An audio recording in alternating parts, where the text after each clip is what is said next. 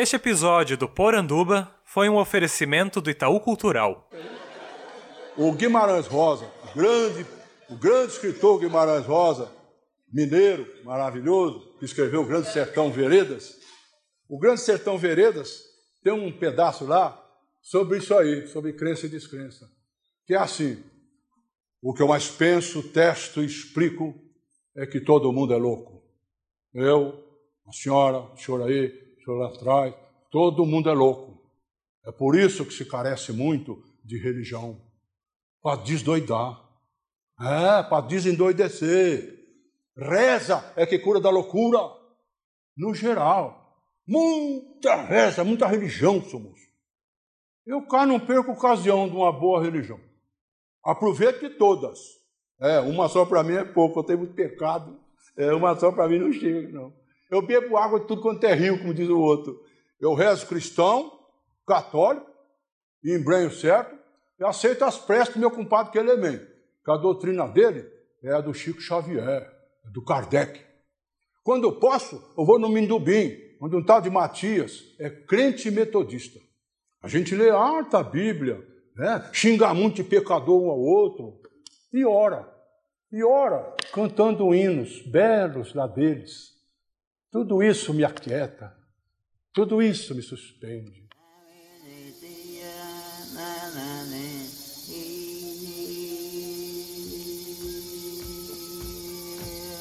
Poranduba.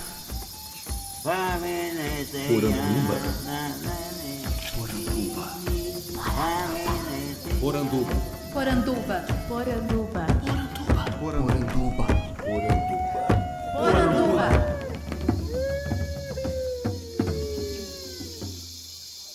Bem-vindos à nossa Poranduba, o podcast sobre as histórias fantásticas do folclore brasileiro. Eu sou Andreoli Costa, o colecionador de sacis, e serei seu guia. E no programa de hoje, nós vamos enveredar por um assunto espinhoso. Muitos cristãos por aí parecem estar incomodados com representações de Jesus que fogem daquela sisudez tradicional. Se extrapolarmos um componente homofóbico muito forte, parece que o humor é algo muito distante dessa figura. Será mesmo? Pois no folclore isso é muito diferente. E as histórias de contos populares envolvendo a Sagrada Família e os apóstolos são cheias de causos maravilhosos envolvendo bênçãos, maldições, violência e, é claro, muito humor. E tudo isso sem deixar de lado uma forte função pedagógica na transmissão da moral do povo. Vamos lá?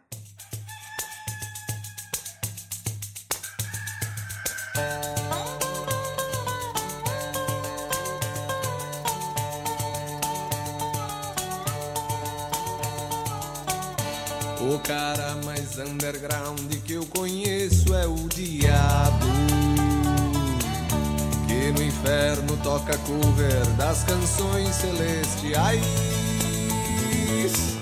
Com sua banda formada só por anjos decaídos. A plateia pega fogo quando rolam os festivais.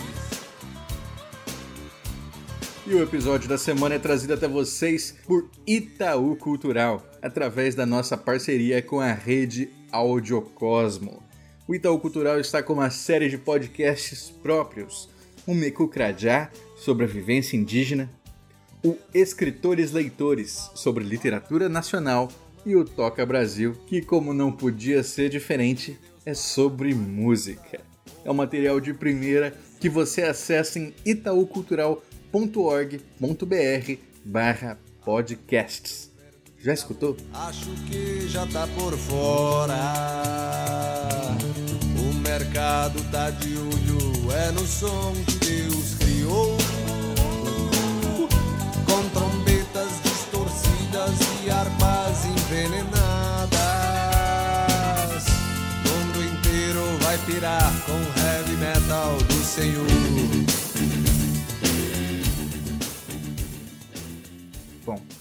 A primeira coisa que eu preciso fazer é colocar a diferença entre religião e folclore.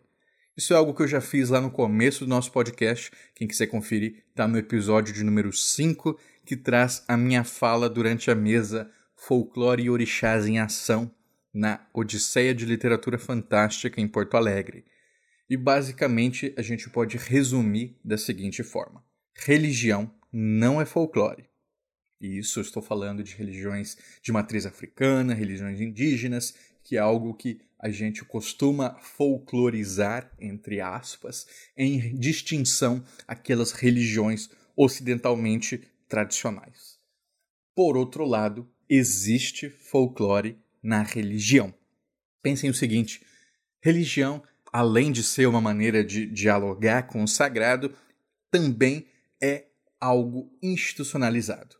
Aquilo que faz parte das suas crenças, dogmas, dos seus ritos, faz parte de um corpo institucionalizado, tanto no caso de religiões com um livro de lei, quanto naquelas fundamentalmente orais. Existe um mediador que vai fazer essa distinção para as pessoas.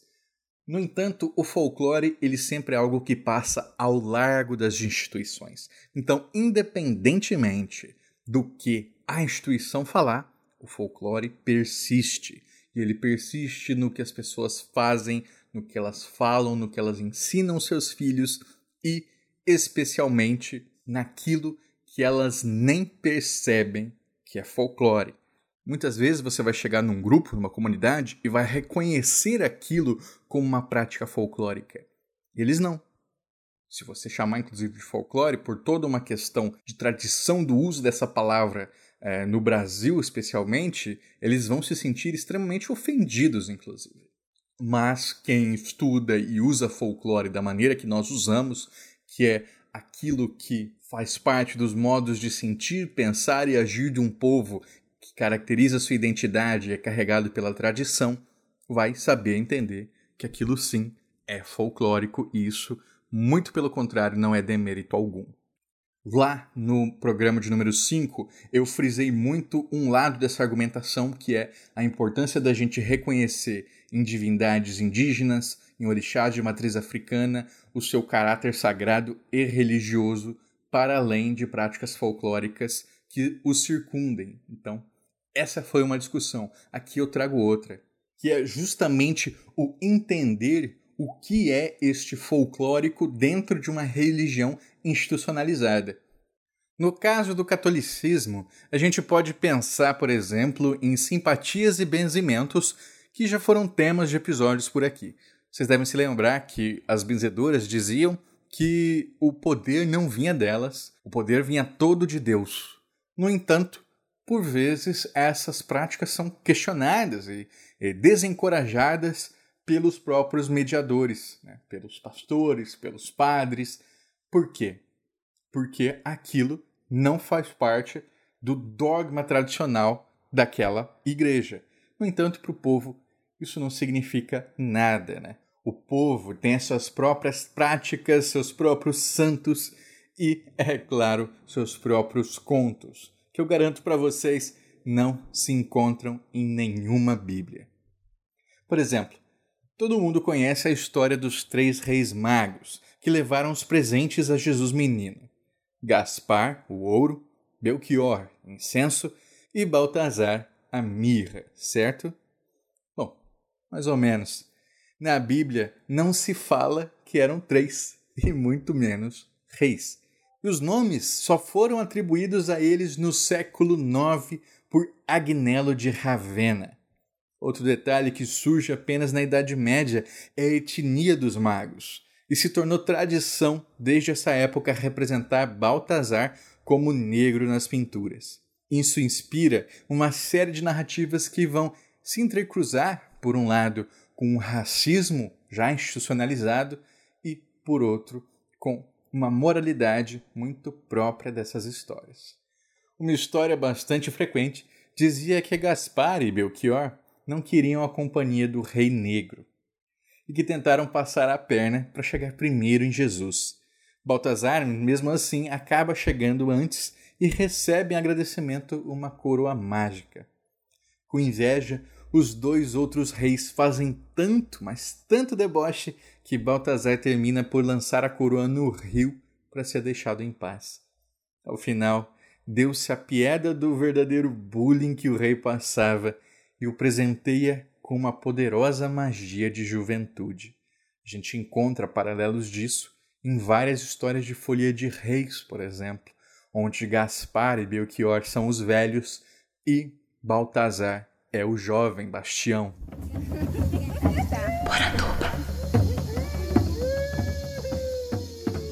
O nascimento de Jesus, esse evento para qual os magos se encaminhavam, inspirou diversas histórias folclóricas. Eu lembro do meu avô que contava uma.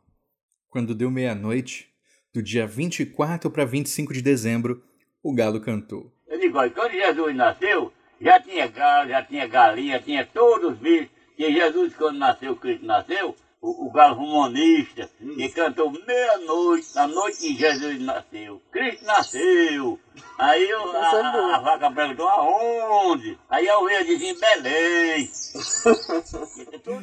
O que meu avô esquecia de contar é o restante da história, que encontrei numa recolha feita pelo folclorista Oswaldo Elias Chidier. É que o porco, desconfiado, roncou: Não creio, não creio, não creio. E é por isso que o porco virou um animal amaldiçoado por Deus. Outra versão diz que quem duvidou foi a cabra, dizendo: Mente, mente. E é por isso que a ovelha morre sem dar um pio e a cabra faz uma algazarra danada.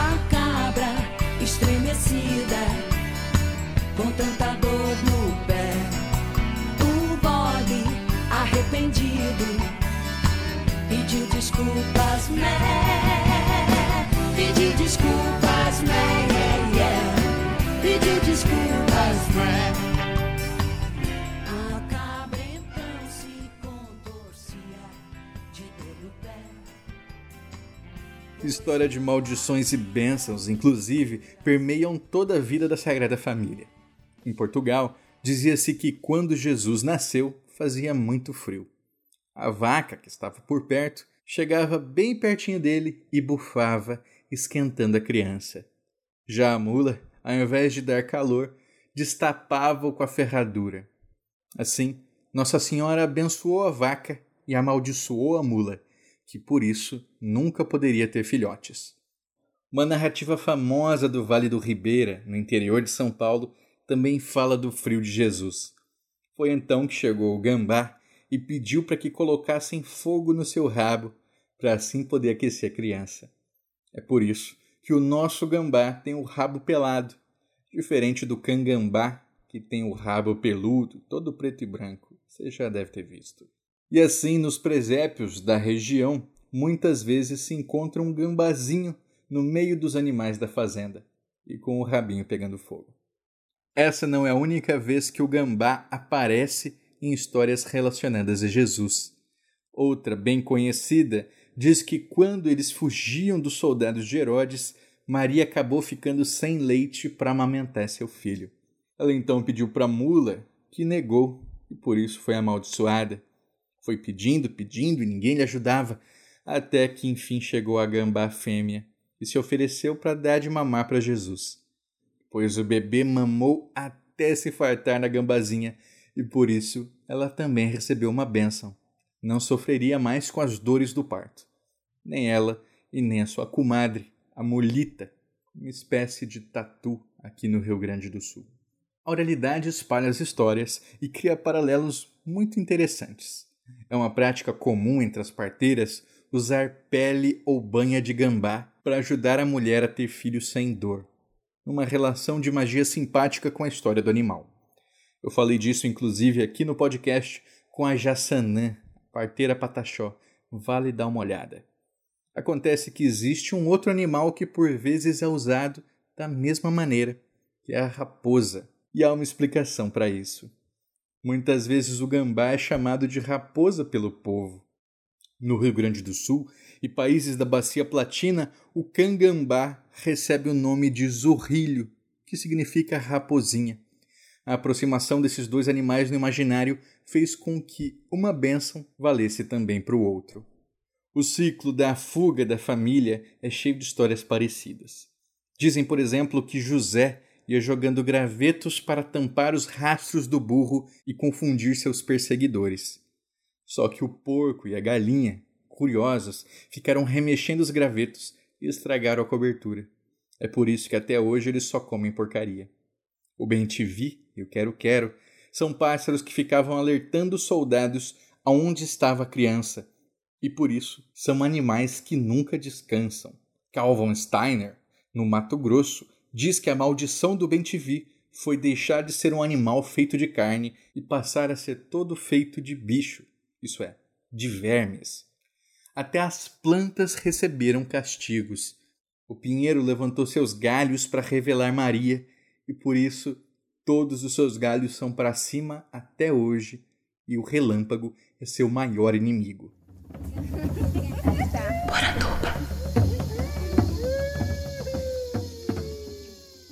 Com Jesus adulto, ele é que passa a ser o grande amaldiçoador dos que o desrespeitam.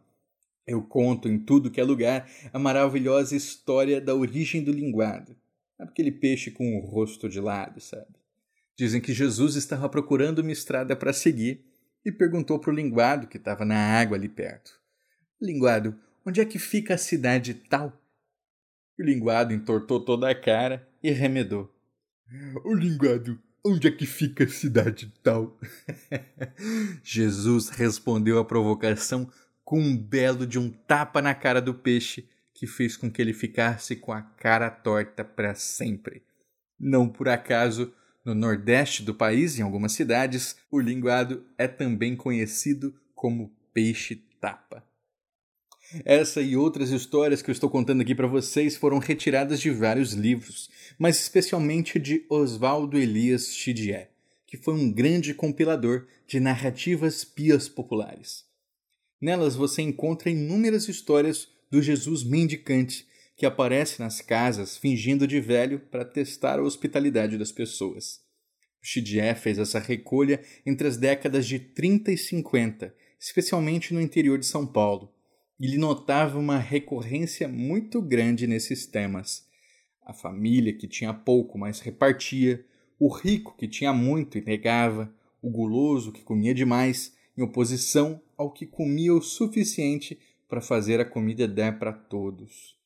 O motivo, refletia ele, é que aquela região vivenciava tanta pobreza e escassez, fruto da terra abandonada pelo êxodo rural, que a moralidade dos contos era necessária para compartilhar os valores importantes para aquele momento. Um bom exemplo desses relacionados à comida. Jesus era conhecido pelo milagre da multiplicação de pães, correto? Pois então, dizem que uma vez ele se encaminhava para um local onde havia sete homens que já haviam comido, mas que quiseram comer mais. Então, eles fingiram passar fome para receber os pães mágicos de Jesus. Jesus então os serve e enquanto eles comem avisa: Cuidado, esse pão é só para os famintos. Assim que os homens terminam de comer, eles caem no chão e morrem. Não há misericórdia para quem coloque em risco a comunidade. Outra situação que espelha muito a penúria local. Jesus veio pedir comida na casa de uma mulher muito pobre que havia colocado uma fornada de biscoitos no forno. Com vergonha, ela explica: não eram biscoitos, ela tinha colocado na forma estrume de vaca. É que os filhos estavam com tanta fome que não paravam de chorar e ela precisava de alguma coisa para enganar o estômago. Jesus então pede que ela sirva os quitutes daquela forma mesmo e, quando ela os retira do forno, a bosta de vaca tinha virado doce. Quando eu li essa história, eu lembrei imediatamente de quando a minha avó me contava que, na época dela de infância, uma amiga dela chorou para a mãe que queria refrigerante. E a mãe durante muito tempo, enganou os filhos servindo para eles urina com água. Eles não sabiam como era refrigerante mesmo. né? Não duvido em nada que esse preparado da mulher realmente tenha sido feito. A humildade também é um mote antigo dos contos populares cristãos. Data da Idade Média a história de um ferreiro que se dizia o melhor do mundo. Até que um dia que chega Jesus à sua oficina e pede emprestado a sua forja que ele precisa corrigir um problema que está acontecendo com o seu cavalo. O homem empresta a forja com um grande deboche, afinal, o que, que ele conseguiria fazer que o próprio ferreiro não faria, não é verdade?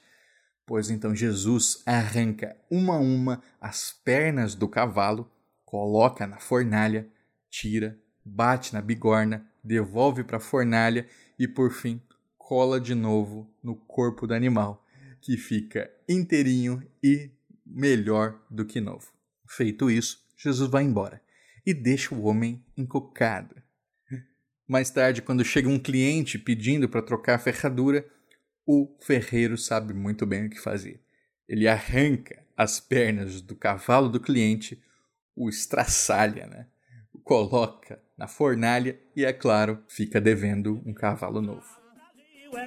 Jesus Cristo, quando andava nesse mundo de miséria, ele fez muitos milagres, transformava matéria e moça forte fazia quando já tava funera. O Brasil é meu lar. É por isso que eu canto esse drama verdadeiro, que Jesus numa viagem se encontrou com um ferreiro, o qual hospedou Jesus e por ser mesmo hospitaleiro. O Brasil é meu lar. Jesus viu que na parede tinha um visível letreiro, dizendo pra ele essa forma, na arte eu sou o primeiro, eu sou os mestres dos mestres na profissão de ferreiro. O Brasil é meu lar. Jesus então perguntou-lhe se aquilo era verdade. E o ferreiro disse: Eu tenho essa grande propriedade. Mas na arte que eu exerço, eu faço o que tem vontade. O Brasil é meu lar. Jesus nada disse a ele, porque de tudo sabia. Dormiu muito sossegado quando foi no outro dia. Chegava uma pobre velha e um esmola lhe pedia. O Brasil é meu lar. Essa pobre pelingrina que andava sempre esmolando. Quando pediu a esmola, Jesus foi lhe perguntando: Diga se quer ficar moça para viver trabalhando. O Brasil é meu lar. Ela disse a quem me dera, eu ser moça de saúde, só mesmo Deus ou Jesus e me fazia essa virtude. Jesus disse, foi agora e encontrou quem lhe ajude. O Brasil é meu lar. Pediu licença o ferreiro com sua força divina. Eu quero é que dê licença pra eu na sua oficina fazer dessa velha moça que essa peça é muito fina. O Brasil é meu lar. O ferreiro disse, faça seu serviço de apreço que eu quero apreciar como quem faz no começo, porque na arte de fole essa parte eu não conheço. O Brasil é meu lar. Jesus preparou a safra, fez o serviço à vontade. A velha saltando a casca e chegando à mocidade. Pronta a velha apresentou-se com 12 anos de idade. O Brasil é meu lar. Porque quando o ferreiro viu o serviço que Jesus fez, ficou dizendo consigo, garanto por minha vez. Se eu for fazer, eu faço ainda com mais rapidez. O Brasil é meu lar. Aí chamou a mãe dele, que era uma velha insossa, disse, manhando ligeira, que eu vou lhe fazer de moça. Você vai ficar agora uma boneca de loira. Outra história que tem tudo a ver com o contexto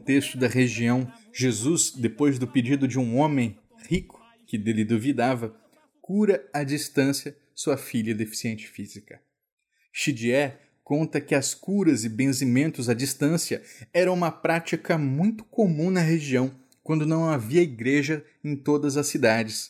O que acontecia era que até mesmo padres, a pedido dos fiéis, estendiam a mão na direção das casas e dali mesmo batizavam ou faziam extrema unção. A mira realmente tinha que ser muito boa para não dar problema. Também nos contos se encontram benzimentos e simpatias que teriam vindo diretamente de Cristo. Por exemplo, o uso da vassoura de guanchuma para espantar a doença de uma casa, ou um banho com sangue de galinha preta para curar os morféticos. Sangue de bicho, inclusive, tem uma relação com a magia simpática muito forte. Usar o de lagarto, por exemplo, dizem que cura pereba. O de capivara sara reumatismo e o do morcego é bom para as vistas. Tudo sempre acompanhado da sua devida oração. Mas vocês sabem o que é poderoso mesmo? A flor de maracujá. Dizem que ela ficou manchada de vermelho desse jeito por conta do sangue de Jesus que escorreu quando ele foi crucificado. É por isso que em muitos lugares ela é conhecida também como a flor da paixão, em referência a paixão de Cristo.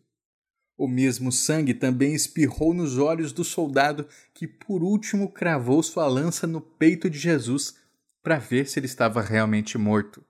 O soldado havia ficado cego numa guerra antiga, mas com o sangue finalmente voltou a enxergar. Seu nome era Longinus, ou como ficou conhecido por aqui, São Longuinho. um dia eu vou fazer um programa só com o folclore dos santos. Pode me cobrar, viu?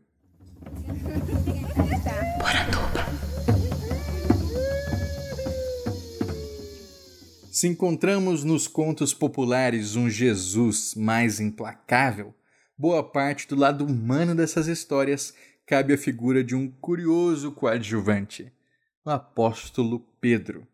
É ele quem personifica todos os nossos defeitos. É mentiroso, preguiçoso, guloso e até mesmo pervertido.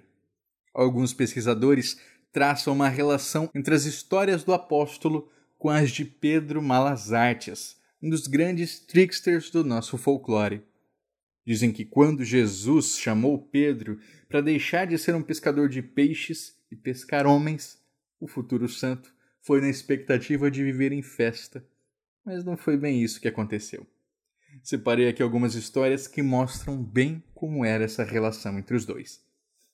Certa vez, Pedro estava em uma festa quando a comida acabou. O Messias pediu então para que todos pegassem uma pedra do chão. Pedro, preguiçoso, pegou uma pedrinha de nada. Então Jesus fez um milagre e todas as pedras viraram pães deliciosos. Pedro, só com uma migalhazinha, terminou a noite passando fome. Mais tarde, Jesus pediu que todos pegassem um graveto do chão que ele iria transformar em carne. Pedro, guloso que só, foi lá e arrancou uma árvore. A festa se encerrou com todos comendo felizes, Pedro passando fome. É que sua árvore acabou virando um boi inteiro e vivo.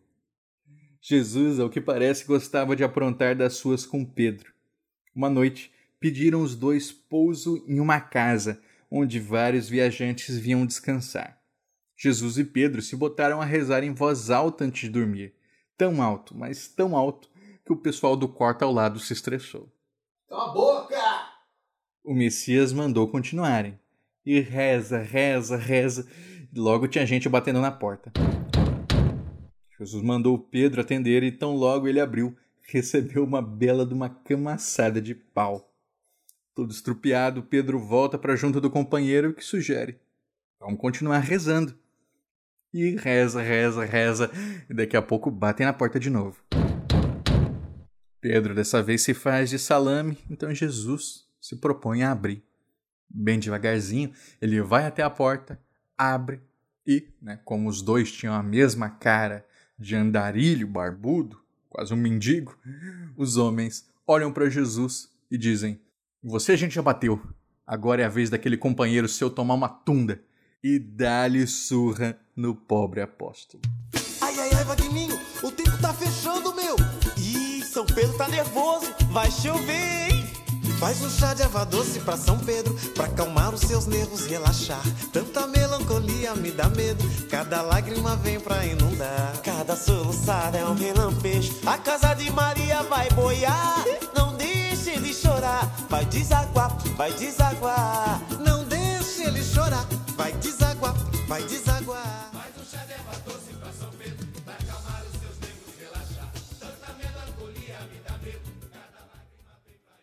Mas para mim a melhor história de Jesus e Pedro é essa que eu guardei para o final. Certa vez, os dois bateram na casa de um homem pedindo abrigo. Ele lhes ofereceu um quarto, mas avisou que não podia dar muita atenção porque estava com a sua mãe muito doente, morre não morre, uma coisa triste. Durante a madrugada, Jesus acorda Pedro e pede que ele vá lá fora arear um tacho bem grande. Pedro vai reclamando e cuspindo marimbondo. Depois Jesus pede para que ele ferva água no tacho. E por fim, que traga a mulher doente sem questionar. Quando a mulher chega, Jesus e Pedro matam a velha, colocam no tacho e deixam cozinhar até virar angu. Depois, Jesus espalha o angu sobre a mesa, cobre com um pano e dá uma última ordem. Pedro deve ir dormir na cama da mulher para que, se o filho acordar no meio da noite, não dê com a cama vazia. Morrendo de medo de ser descoberto, o apóstolo levanta de madrugada e vai sondar Jesus. O Messias está roncando, dormindo tranquilamente. Pé ante pé, ele vai até a mesa com o tacho e nota uma forma estranha embaixo da toalha que deveria estar cobrindo o angu. Quando tira o pano, a surpresa. A velha doente morta havia sido revivida como uma linda e jovem mulher. Pedro não perdeu tempo.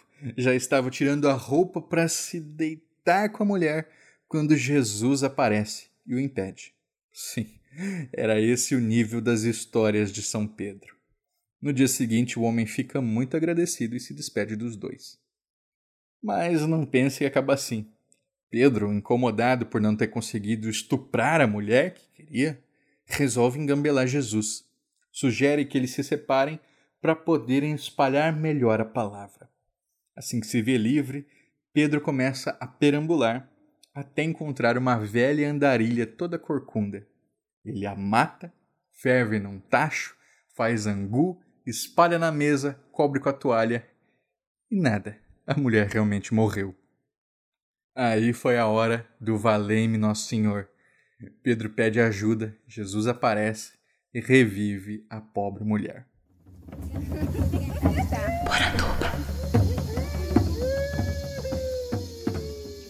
Depois de dar um sermão enorme, Jesus estava para ir embora novamente quando Pedro pede um novo favor.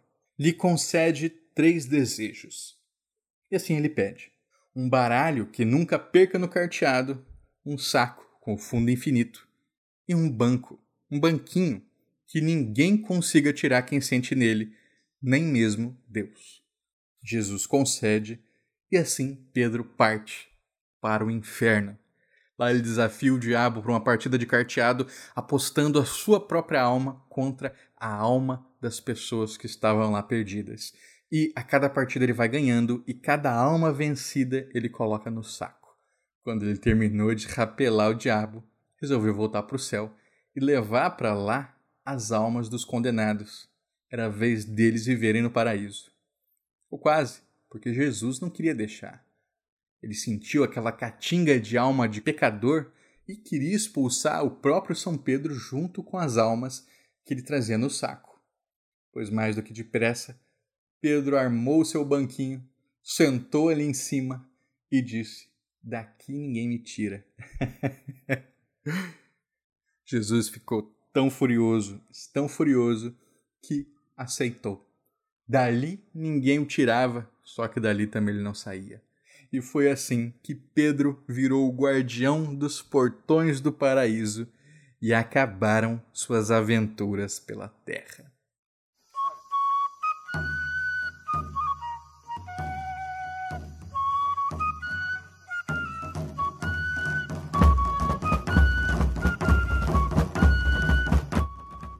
Gostou do programa?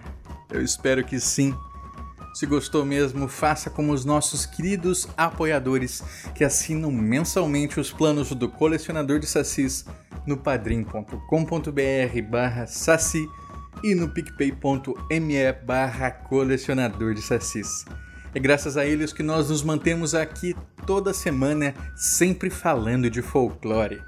E é por isso que eu quero mandar um abraço para Agatha Urzedo, Ana Lúcia Mereger, Carolina Mancini, Tayane Angolini, Daniel Burli, Daniel Medina, Débora Dalmolin, Damian Valendorf, Douglas Rainho, Euclides Vega, Felipe Rafael, Fernando Sussman, Josi Silva, Guilherme Kruger, Gustavo Wendorf, Ian Fraser, Lentes Cor-de-Rosa, Luiz Teles, Michael Wolfert, Maiara Lista, Maurício Xavier, Maicon Torres, Nilda Alcarinque, Pedro Scheffer, Ricardo Santos, Rodrigo Cunha, Thomas Misfeld, Thiago Chiavegatti, Victor Nogueira, Vitória Silveira e Valdeir Brito. Muito obrigado, pessoal. Vocês ajudam a tirar o folclore da garrafa.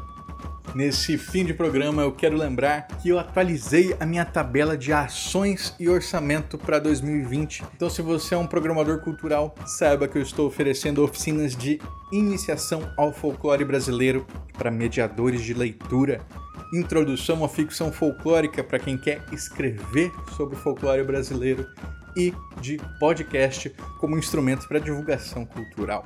Isso é claro, além da minha contação de histórias de Saci que eu faço já desde 2016.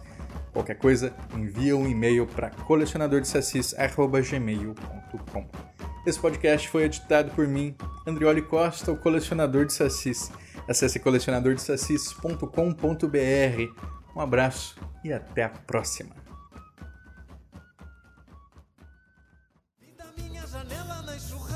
colchão, travesseiro, fogão sofá. Uma dona de casa muito se queixava. Se levar meu som, vai ter que me levar. Mobília coberta no meio da chuva. Os noivos estavam em lua de mel. Maré tá puxando, dizia o garoto. Viúva gritava olhando pro céu. Não deixa ele chorar, vai desaguar, vai desaguar. Não deixa ele chorar, vai desaguar, vai desaguar. Vai